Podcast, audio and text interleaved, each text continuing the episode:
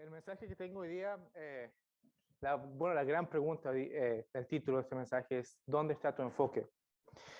Y nos vamos a estar basando en Mateo, si quiere ir a, abrir su Biblia ya. Va a estar en Mateo eh, capítulo 14, del versículo 22 al 33.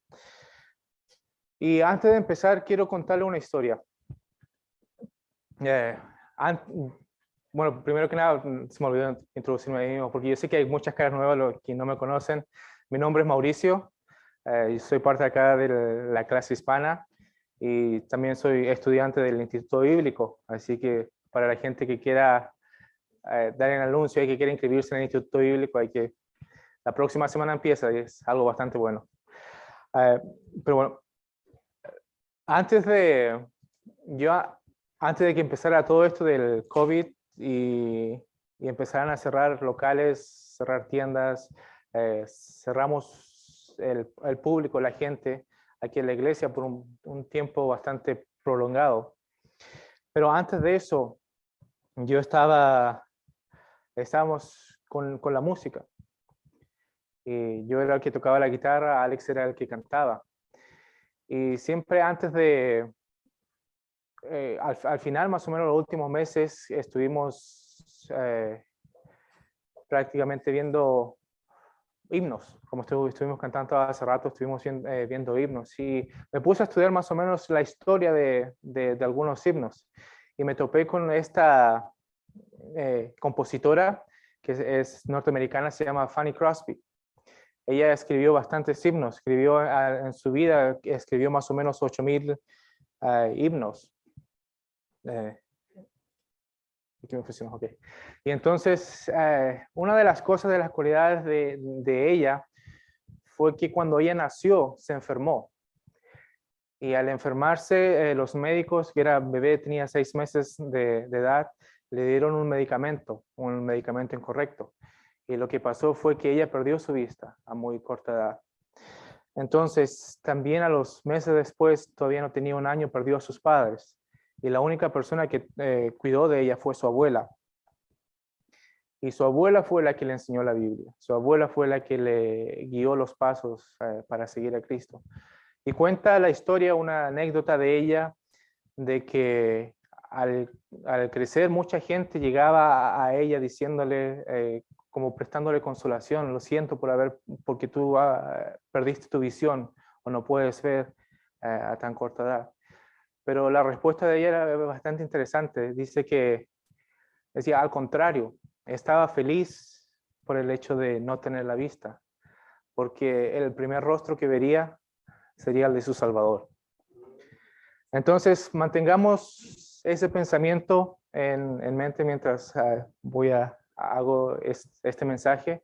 Mantenga ese pensamiento, pregúntese durante el mensaje, ¿dónde tenemos nuestro enfoque?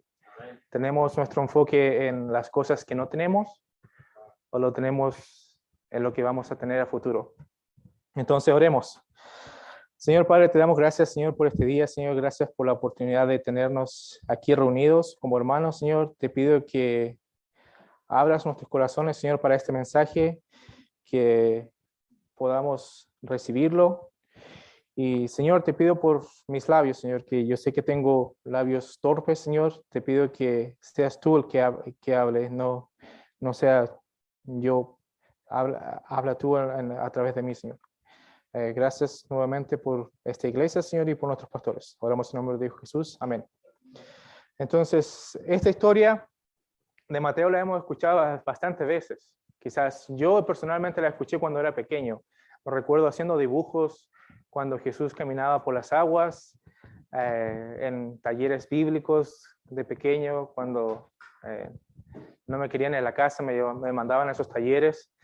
Y recuerdo esta historia haberla escuchado montones de veces, pero ahora cuando eh, uno está teniendo una relación con Dios, sabe, ve esta historia de una manera diferente. Y uh, y ahora quiero mostrar lo que Dios me mostró cuando estaba estudiando estos pasajes, especialmente en el libro de Mateo. Entonces leamos. Dice Mateo del 14 al 22 al 30, dice, enseguida Jesús hizo a sus discípulos entrar en la barca e ir delante de él a la otra ribera, entre tanto que él despedía a la multitud. Despedía a la multitud, subió al monte a orar aparte y cuando llegó la noche estaba allí solo. Ya la barca estaba en medio del mar, azotada por las olas, porque el viento era contrario. Mas la cuarta vigilia de la noche Jesús vino a ellos andando sobre el mar. Y los discípulos, viéndole andar sobre el mar, se turbaron diciendo, un fantasma. Y dieron voces de miedo. Pero enseguida Jesús les habló diciendo, tened ánimo, yo soy, no temáis. Entonces le respondió Pedro y dijo, Señor, si eres tú, manda que yo vaya a ti sobre las aguas. Y él le dijo, ven. Y descendió Pedro de la barca andando sobre las aguas para ir a Jesús. Pero al ver el fuerte viento tuvo miedo y comenzando a hundirse dio voces diciendo, Señor, sálvame. Al momento Jesús extendió la mano, asió de él y le dijo, hombre de poca fe, ¿por qué dudaste? Y cuando ellos subieron a la barca se calmó el viento. Entonces los que estaban en la barca vinieron y adoraron diciendo, verdaderamente eres hijo de Dios. Entonces, este, este pasaje lo voy a dividir en cuatro y voy a hacer los, los puntos, lo que Dios me mostró a mí personalmente en, eh, en estos. Eh, lo primero que quiero que vean es en el siguiente, en los primeros dos versículos, la orden, la obediencia y la fe. Entonces, en los primeros dos versículos dice, enseguida hizo Jesús, uh, enseguida Jesús hizo a sus discípulos entrar a la barca y ir delante de a, la otra ribera, entre tanto que él despedía a la multitud. Entonces, aquí podemos ver que los discípulos ya llevaban tiempo con Jesús, ya lo conocían. Él obedecía la orden que, Jesús le daba. Entonces, no era extraño de que obviamente los discípulos hacían lo que Jesús hacía. Quiero que veamos lo que no está acá en estos versículos. Dice, no menciona aquí los, los discípulos diciendo, Jesús, yo no quiero ir, no quiero ir, no quiero subirme a la barca solo, quiero que vayas tú con nosotros. O no dice, Señor, no me quiero subir a la barca eh, porque me da miedo. Eso no dice ahí. Dice, lo único que dice es, enseguida hizo Jesús a sus discípulos entrar a la barca y ir delante de otro. Nada más. Y algo interesante que el pastor Kenny enseñó, eh, ha enseñado en las clases del discipulado, porque él es el, el pastor, el maestro de discipulado, él, él, decía, la única palabra que debe existir en la boca de un siervo es sí, Señor. No es pero, no es no, es, dice es sí, Señor, nada más. Entonces, quiero que veamos acá en la parte práctica. Póngase usted en, póngase usted en el, donde cuando habla Pedro, quiero que se ponga usted en, los zapatos o póngase usted en los zapatos de los discípulos. Entonces, la barca, la barca es, digamos, que es el momento cuando usted se embarca en la palabra de Dios. Cuando usted dice, Señor, sí, usted es mi, es mi Salvador, quiero poner mi vida en ti. Entonces, supongamos que la barca es esto. Usted se sube aquí a la barca, se sube la palabra de Dios. Y Dios, obviamente, cuando uno eh, recién empieza, dice, ok, voy a hacer lo que Dios me diga. Entonces, al subirse uno a la barca, uno lo hace por fe, porque no, no vimos eh, con nuestros propios, nuestros propios ojos lo que pasó hace dos mil años atrás. No vimos a Jesucristo crucificado con nuestros propios ojos, sino que lo creemos en nuestros corazones por fe. Entonces, si vamos a la, a la otra. Ah, una más, por favor. Entonces, es la fe prácticamente lo que nos mueve de un lugar a otro. En Hebreos 11.1 dice, es pues la fe, la certeza de lo que se espera, la convicción de lo que no se ve. En Corintios 5.7 dice, porque por fe andamos no por vista. Entonces, como dije, la fe es lo que nos mueve de un lugar a otro. No es nuestras propias obras, no es el, eh, no es nuestros, el automóvil, por así decirlo, es nuestra fe lo que nos mueve de estar de aquí, de venir acá a la iglesia, es de, tomar una decisión a veces a, conllevar a, otro, a, otro lugar. Y entonces, ah, y también es la fe por la que nosotros discipulamos a otra gente, porque obviamente no es por nuestras obras, por nuestra habilidad, por cuánta materia sé o por cuánto eh, instituto bíblico he llevado, sino que es mediante la fe que nosotros compartimos el Evangelio con otros. Porque acuérdense, compartir a veces, compartir el Evangelio con otros es, nos da temor, nos da, eh, nos da también un poco de vergüenza a veces, porque la gente nos juzga y nos dice, ah, mira este cristianito o este, eh, como quieran, como le dicen o lo, lo, llamen. A mí en el trabajo yo siempre trato de invitar a la gente en el, a, la iglesia y ahora mi nuevo apodo es el pastorcito. O sea, cada cosa que hago o que digo, de repente digo, uh, digo de manera incorrecta, me dicen, ah, mira, este pastorcito está haciendo esta cosa o está diciendo cosas que no debería. Pero eh, a pesar de eso, es nuestra fe lo que nos sigue en pie, sigue manteniendo la palabra, no lo que digan los demás, no en, en, en la circunstancia en donde vamos a ir, sino que es nuestra fe. Y y obviamente el, otro, que, el otro punto que hice, la, que dije, la, es la obediencia. La obediencia es lo que, eh, lo que nos hace, como decía, como decía el pastor Kenny, es, es decir, sí, Señor. Y lo otro también es que quiero que, quiero que veamos en este punto es que para tener fe uno necesita conocer a otra persona. Necesitamos, eh, por ejemplo, en la relación de matrimonio, eh, mediante van pasando los años, uno, yo voy conociendo a mi, a, mi esposa eh, más y más. Obviamente desde un principio la conocía, pero obviamente cuando ya estamos ya casados uno va conociendo a su esposa. Entonces, ese mismo principio nos enseña, nos enseña Jesús es aprender de Él. Para, ¿Cómo vamos a tener fe si no aprendemos de Él? ¿Cómo, no vamos, ¿Cómo vamos a tener fe si no aprendemos de su palabra? Y en Mateo 11, 29, eh, Mateo 11 del 29 al 30 dice, lleva mi yugo sobre vosotros y dice, aprended de mí, que soy manso y humilde de corazón, y hallaréis descanso para vuestras almas, porque mi yugo es fácil y ligera mi carga. Entonces, hay dos, eh, las, las, tres cosas que, que, vimos en los primeros dos versículos, es, podemos ver la fe, eh, la orden que Dios nos da y la obediencia. Es la obediencia a decir sí, Señor. Vamos al, al, a los siguientes capítulos. Déjeme, necesito tomar agua aquí.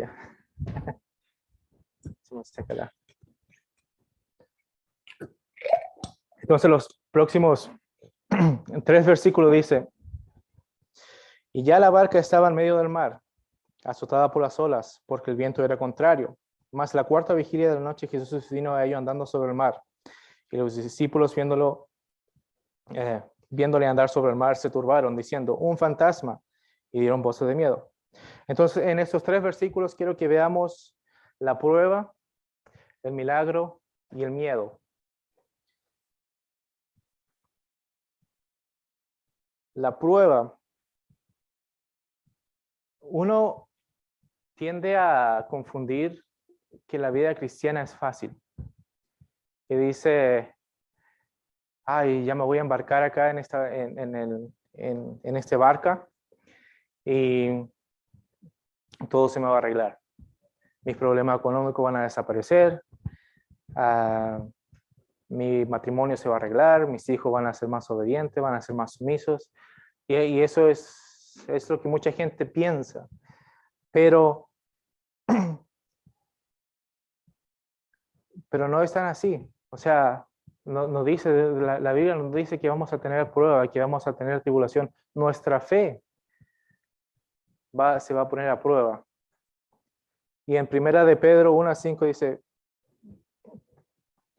Primera de Pedro 1 del versículo 5 al versículo 7 dice, porque sois guardados por el poder de Dios mediante la fe para alcanzar la salvación que está preparada para ser manifiesta en el tiempo postreros, en lo cual vosotros os alegráis, aunque ahora por un poco de tiempo, Dice, si es necesario, tengáis que ser afligidos en diversas pruebas, para que sometida a prueba vuestra fe, mucho más preciosa que el oro, la cual, aunque parecedero se, se prueba con fuego, sea hallada en alabanza, gloria y, y honra cuando sea manifestada en Jesucristo. Entonces, veamos acá que la barca estaba en medio del, ah, estaba en medio del mar. Fíjese, usted cuando se embarcó en la barca o se embarcó en la palabra y Dios lo envía, ok, anda, vaya a ser discípulos, aprenda de mí, viene el viento contrario. Entonces, veámoslo de, este sentido. La barca va y acá dice el viento, dice, es contrario. Entonces, ¿qué es lo que, que, podríamos sacar ahí del viento, el viento contrario? En pocas palabras, podría ser el mundo. El mundo, cuando uno quiere avanzar en la palabra de Dios, el mundo, el viento contrario te quiere hacer que uno retrocedas, que no avances. Entonces, por eso ahí es donde viene la, tribulación o donde vienen las pruebas, porque el, viento, esa tormenta, te va a poner a prueba. Y quiero que eh, esta mañana esa prueba usted le ponga nombre. Esa prueba puede ser su trabajo, esa prueba puede ser su, eh, su tiempo, puede ser su matrimonio, pueden ser los hijos, pueden ser las amistades, que uno quiere, tiene ese deseo en el corazón a veces de querer aprender de la Biblia, querer avanzar en, sus, en, en los estudios. Pero viene la prueba, viene, lo, como usted diga, como su, uh, su tormenta, y es de manera contraria, y lo quiere hacer retroceder, no lo quiere hacer avanzar. Entonces, ese, ese versículo, el versículo 24, Póngale, si quiere ir, lo puede marcar su vida, póngale que esa es, esa es la prueba. Ahí, va, ahí viene la prueba. Y en el, uh, en el siguiente versículo pongamos el milagro. El milagro, porque dice, más a la cuarta vigilia de la noche vino Jesús a ellos andando sobre el mar. Dice, Jesús sabía que iba, que iba a haber una tormenta. O sea, en el momento de que envió a sus discípulos, él sabía que iba a haber una tormenta. Y, y otra cosa que también quiero que vean es que la tormenta vino de una manera inesperada. Porque me imagino yo, los, los discípulos, que ellos eran, algunos eran pescadores. Y bueno, por ejemplo, yo, en, yo, era, yo viví 20 años en Chile y viví en una zona muy lluviosa. Entonces yo sabía, por ejemplo, cuando el viento soplaba de una manera, sabía que iba a haber lluvia o cuando las, en las montañas veíamos que, que venían nubes o que había una nube encima del, arriba la, parte alta de la montaña, sabíamos que iba a haber una tormenta. Entonces, yo sé que aquí los discípulos sabían que se metieron a la barca también porque sabían que no iba a pasar nada, o sea, que no iba a haber tormenta. Pero esa tormenta llegó de una manera inesperada y Jesús sabía que iba a haber una tormenta. Yo sé que e, él sabía que iba a haber una tormenta y que sus discípulos iban a, a, tener problemas con, esa tormenta. Entonces aquí viene el milagro. Aquí viene el milagro y algo que quiero, eh, quiero recalcar que lo que dijo el, nuestro pastor la semana pasada con este versículo, dice en, la otra, el versículo, dice 1 Corintios, dice, no nos ha sobrevenido ninguna tentación que no sea humana, humana pero fiel es Dios, que no dejará ser tentado más que lo que podáis resistir, sino que dará también juntamente la tentación, la salida, para que podáis soportar. Cuando llega la tentación, lo que digo yo es como que la carne o nuestra carne se, se activa. Cuando llega el problema, los problemas económicos, uno dice, ah, tengo que buscar eh, otro trabajo y dejar de ir los domingos o dejar de, eh, de, de hacer lo que sea eh, en la palabra de Dios y tengo que buscar trabajo. Ah, cuando mi esposa o esposo no me está haciendo, siendo muy amoroso conmigo, voy a buscar otra, otra mujer. Cuando empieza, eh, eh, cuando empieza la, esa la prueba. Es, por eso digo que cuando empieza la prueba, la carne se activa. Cuando mis hijos no me están obedeciendo, no sé, voy a buscar otra familia. Ah, no sé, dígalo usted. Entonces, aquí quiero que veamos que Jesús, Jesús es el, que vino, el que vino a ellos. Jesús es eh, Jesús aquí eh, es nuestra salida. Él viene al rescate. No es nuestra carne que, diga, ah, yo, lo, yo, ah, yo pasé esta prueba porque soy, soy fuerte y resistí a esta prueba. No, nosotros no somos tan fuertes. Jesús es más fuerte que nosotros y Él nos va a sacar de la prueba. Uh, si vamos al siguiente, la, la, siguiente filmina. Entonces, para seguir avanzando, lo tengo, lo tengo el reloj aquí. Cuando me salir una cara, quiere decir que, que ya, ok. Son las, son las ok, ok, está bien. Y en el versículo, aquí vamos a ver los, los siguientes versículos, dice, pero enseguida Jesús les habló diciendo, tened ánimo, soy yo, no temáis. Entonces le respondió, le respondió Pedro y dijo, Señor, si eres tú, manda que yo vaya de ti sobre las aguas. Y él dijo, ven. Diciendo Pedro de la barca, andando sobre el, y descendiendo Pedro de la barca, andaba sobre las aguas para ir a, Jesús. Pero al ver el fuerte viento, tuvo miedo y comenzando, comenzando a hundirse, dio voces diciendo, Señor, sálvame. Entonces, en estos tres versículos quiero que veamos el auxilio, la tentación y el desenfoque. Eh, como dijimos en el, en, el versículo anterior, que el auxilio es eh, Jesucristo. Y en, el, eh, en la siguiente filmina.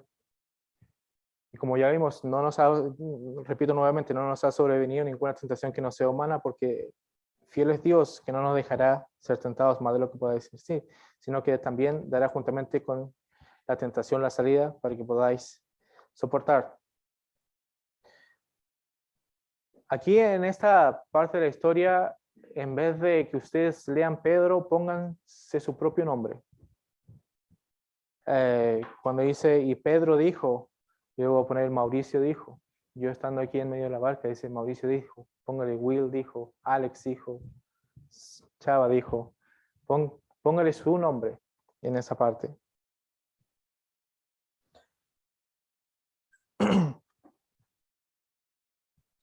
Aquí en estos, en el versículo 27, Dios prácticamente Jesús le dijo, no temáis, nos estás enseñando a tener ánimo. Porque dice, yo soy. Yo soy más grande que esa tormenta.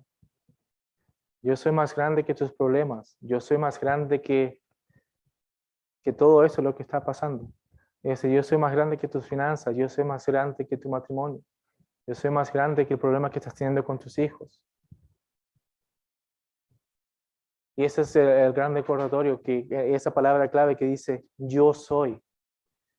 ¿Cuántas veces eh, vamos en un problema y leemos la Biblia y queremos buscar algún milagro que, que nos diga eh, algún, versículo, algún versículo que nos saque del problema que mm, no lo sé? Pero al final de cuentas se diga, Jesús nos dice, yo soy. Yo soy más grande que, que sus problemas, yo soy más grande, yo soy. Pero aún así, si vamos al... Ah, me faltó, eh, y en estas, si vamos a las siguientes filminas, en el... En estas cosas hoy he hablado porque para que, para que te caes paz. En el mundo tendréis aflicción, pero confiad, dice, yo he vencido al mundo, yo he vencido a la tormenta, yo he vencido a tu tormenta. Dice. Y en Isaías dice, no temáis porque yo estoy contigo, no desmayes porque yo soy tu Dios que te esfuerzo, siempre te ayudaré, siempre te sustentaré con la diestra de mi justicia. Entonces, eso es lo que nos recuerda Jesús cuando estamos pasando en medio de la tormenta. Pero vayamos al, siguiente versículo, en el, en el versículo 28. A pesar de que Él nos dijo, yo soy. Miren la respuesta de Pedro. Entonces le respondió Pedro, Pedro y dijo, Señor, si eres tú, manda que vaya a ti sobre las aguas. Eh, y este versículo le puse la tentación. Y le digo la tentación porque ¿dónde han escuchado, o sea, no sé si se recuerdan, donde dice, Señor, si eres tú? ¿Cuántas veces nosotros en el medio de la prueba le Señor, si eres tú tan grande, sácame de este problema? Y esto lo podemos ver en eh, eh, el, mismo, más o menos el mismo concepto, lo podemos ver en Mateo cuando Jesucristo fue llevado al desierto y es sentado por el diablo. Le dice, y vino a él el tentador y le dijo, si eres hijo de Dios.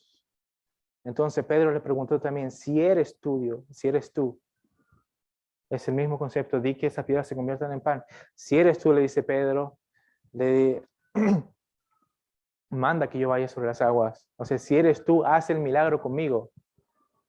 Eso es lo que eh, en, en ese aspecto es que de repente en medio de la tentación nosotros tenemos, por así decirlo, el desescaro de, preguntarle, a, de, exigirle a Dios que si eres tú, sácame de esto, si eres tú, mándame un millón de dólares para que se me acaben todas mis cuentas. Ojalá que. Dos, uno para mí, el otro para... sí. Pero, como digo, es, como le dije hace rato, póngase usted el nombre de Pedro. O sea, en vez de que diga Pedro, póngase usted su nombre. Y diga, y dice Mauricio, si eres tú, Señor. Señor, si eres tú, sácame esto. Si eres tú, Señor, haz el milagro. Dios no nos debe nada. Y aún así, a veces en medio de la tormenta le exigimos que Él tiene el deber de sacarnos de esa tormenta no es así. Y en el versículo 29, para seguir adelante, dice, y le dijo, ven. Descendiendo Pedro de la barca, anduvo sobre las aguas para ir donde Jesús. El, eh, bueno, versículo 29, eh, tiene la justicia del perfecto. Ah, no, no, ah, no me, lo siento, me equivoqué. Y le dijo, ven, descendiendo del Pedro de la barca, andar sobre las aguas para ir a Jesús, para ir con Jesús. Entonces, aquí quiero ver que, que, vean en, este pasaje cómo va la, la historia, se va manejando en este sentido. Y a pesar de que Pedro le dijo, le tentó, le dijo, si eres tú, o sea, porque Pedro en su corazón, si le hizo esa pregunta o le hizo ese comentario, creo yo que él estaba desconfiando de, de, de Jesús. Pero aún así Jesús, ¿qué fue lo que le dijo? Le dijo, ven.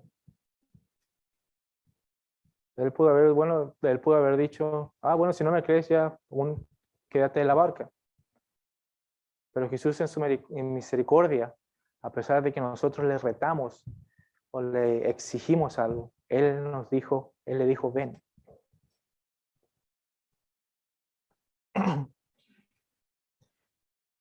Ven ven a mí y mírame a mí.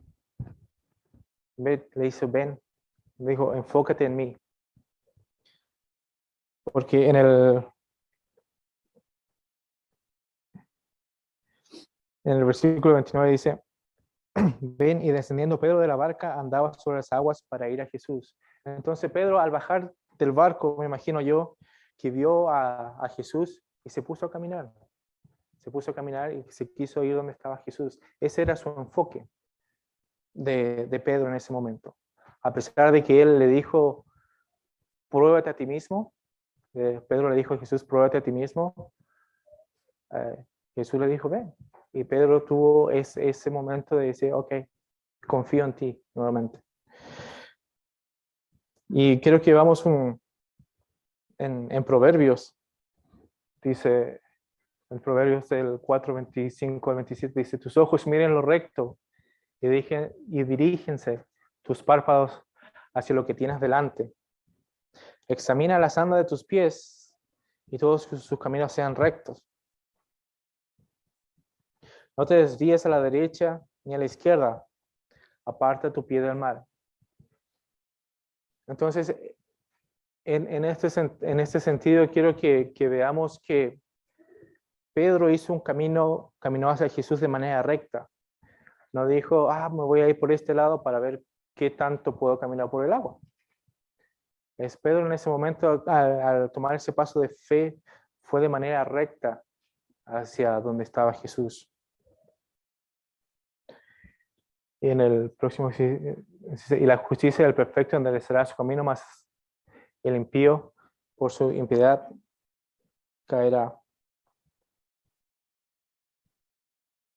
Entonces, eh, vamos a, la siguiente. Eh,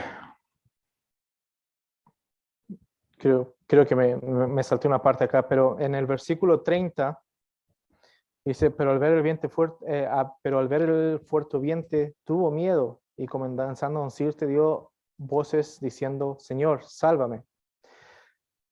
Entonces, al momento de que Pedro empezó a dar los pasos de fe nuevamente, porque el primer paso de fe fue embarcarse en la barca, o fue irse a la barca. Vino la tormenta, Pedro dudó, tuvo miedo, eh, le, se cegó, porque dice que no lo reconocieron, dice que pensaron que era un fantasma. Y prácticamente la vida de un cristiano, la vida de Pedro fue de así, fue como una ola la fe llegó arriba, bajó, va subiendo nuevamente y va bajando. Así, confío, no confío, confío, no confío. Así más o menos también es, es la, lo que hacemos de repente nosotros. Cuando apenas llegamos, tenemos la primera prueba y desconfiamos. O digo, ah, no, esto, es muy difícil, Dios no me va a sacar de esto. Y, pero a eso es lo que me refería en el versículo 30, si seguimos a, otra más. Ah, bueno, eso, es lo que me refería, que los pies al, momento de desenfoque es nuestro propio pecado prácticamente lo que nos va a destruir.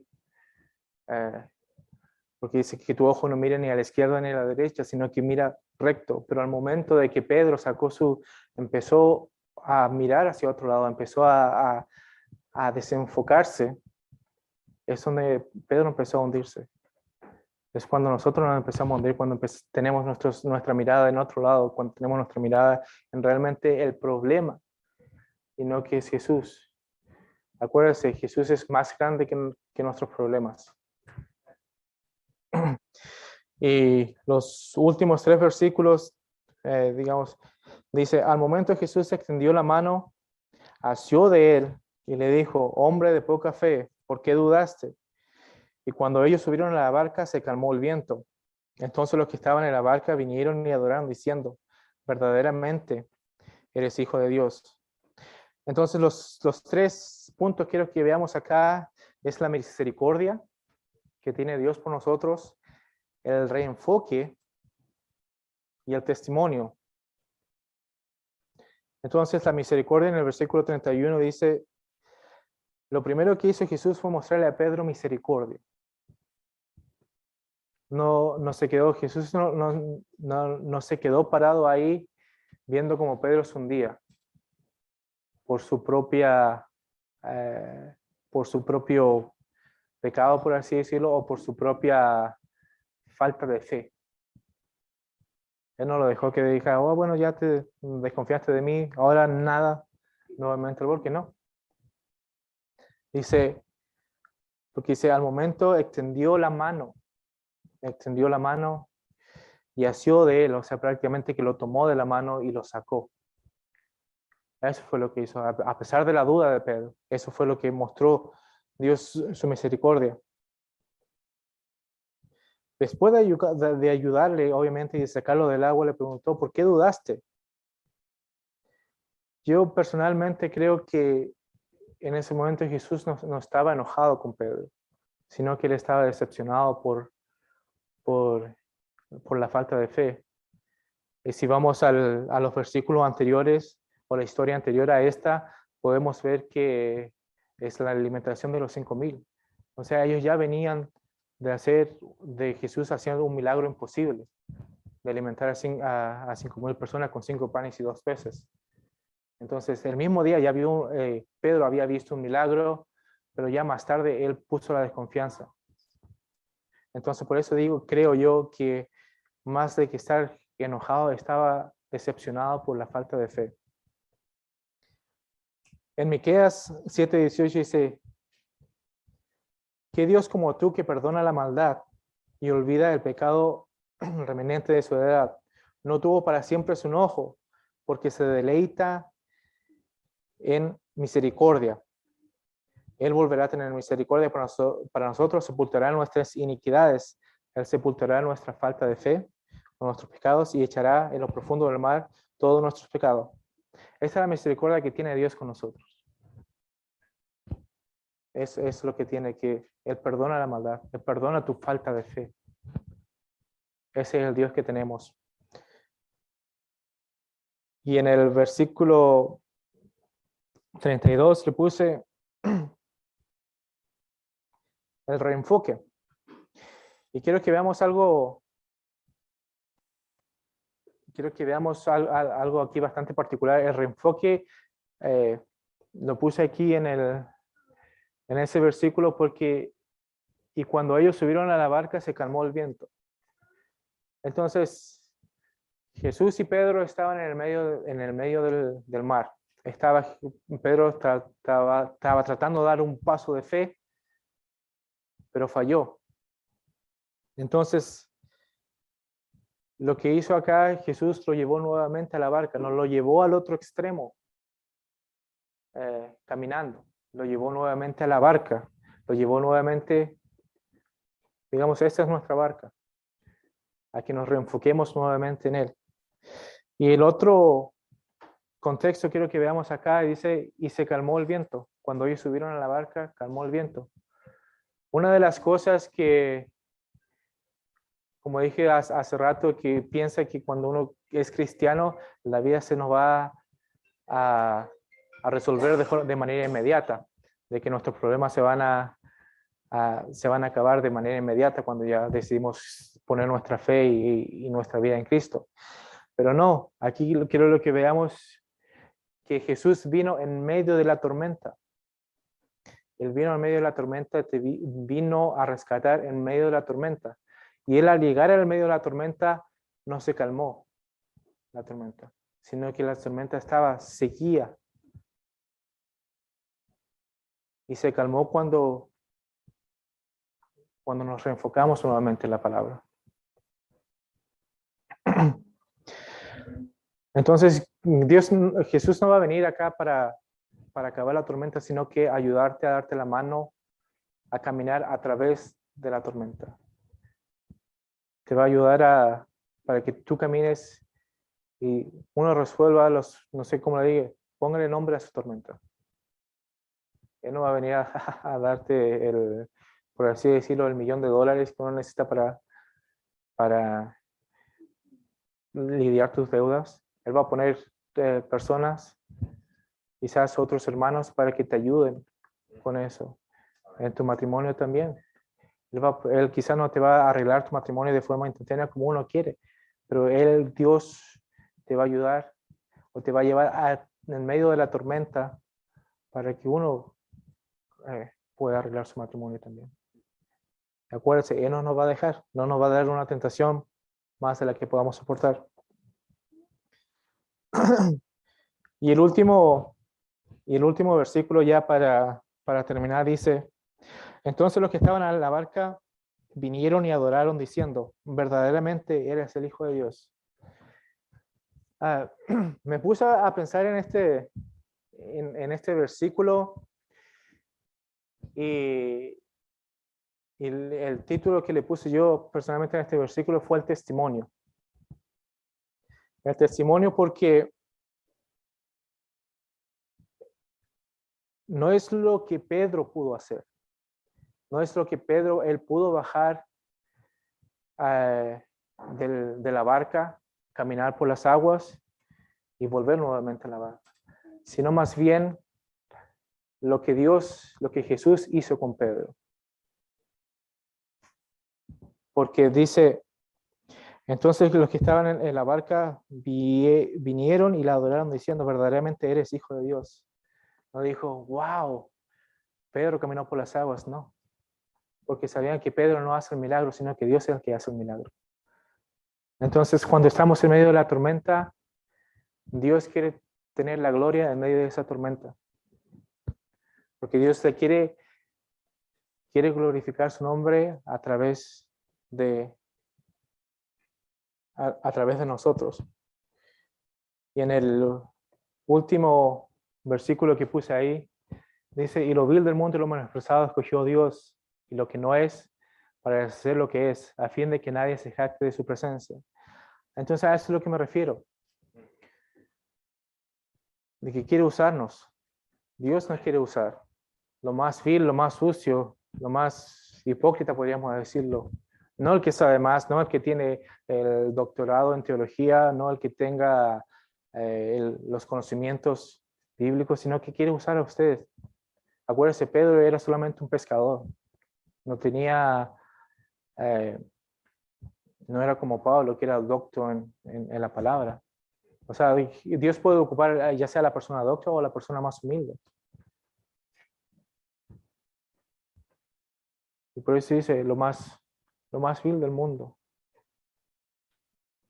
Lo más vil. Yo, yo personalmente digo que yo soy lo más vil. ¿no? A veces digo, le, le digo a Will, no, yo no debería estar acá. Pero aquí estamos. No es, no es para mí, no es para hacerme un nombre, sino que es para la gloria de Dios. No le quitemos la gloria a Dios. No es nuestra, es de Él. Así que, como dije en un principio, oye, justo a tiempo. Como la pregunta del millón dice, ¿dónde está su enfoque hoy día? ¿Dónde quiere poner su enfoque? ¿En el problema? ¿O quiere poner su enfoque en Jesucristo? Él es el milagro.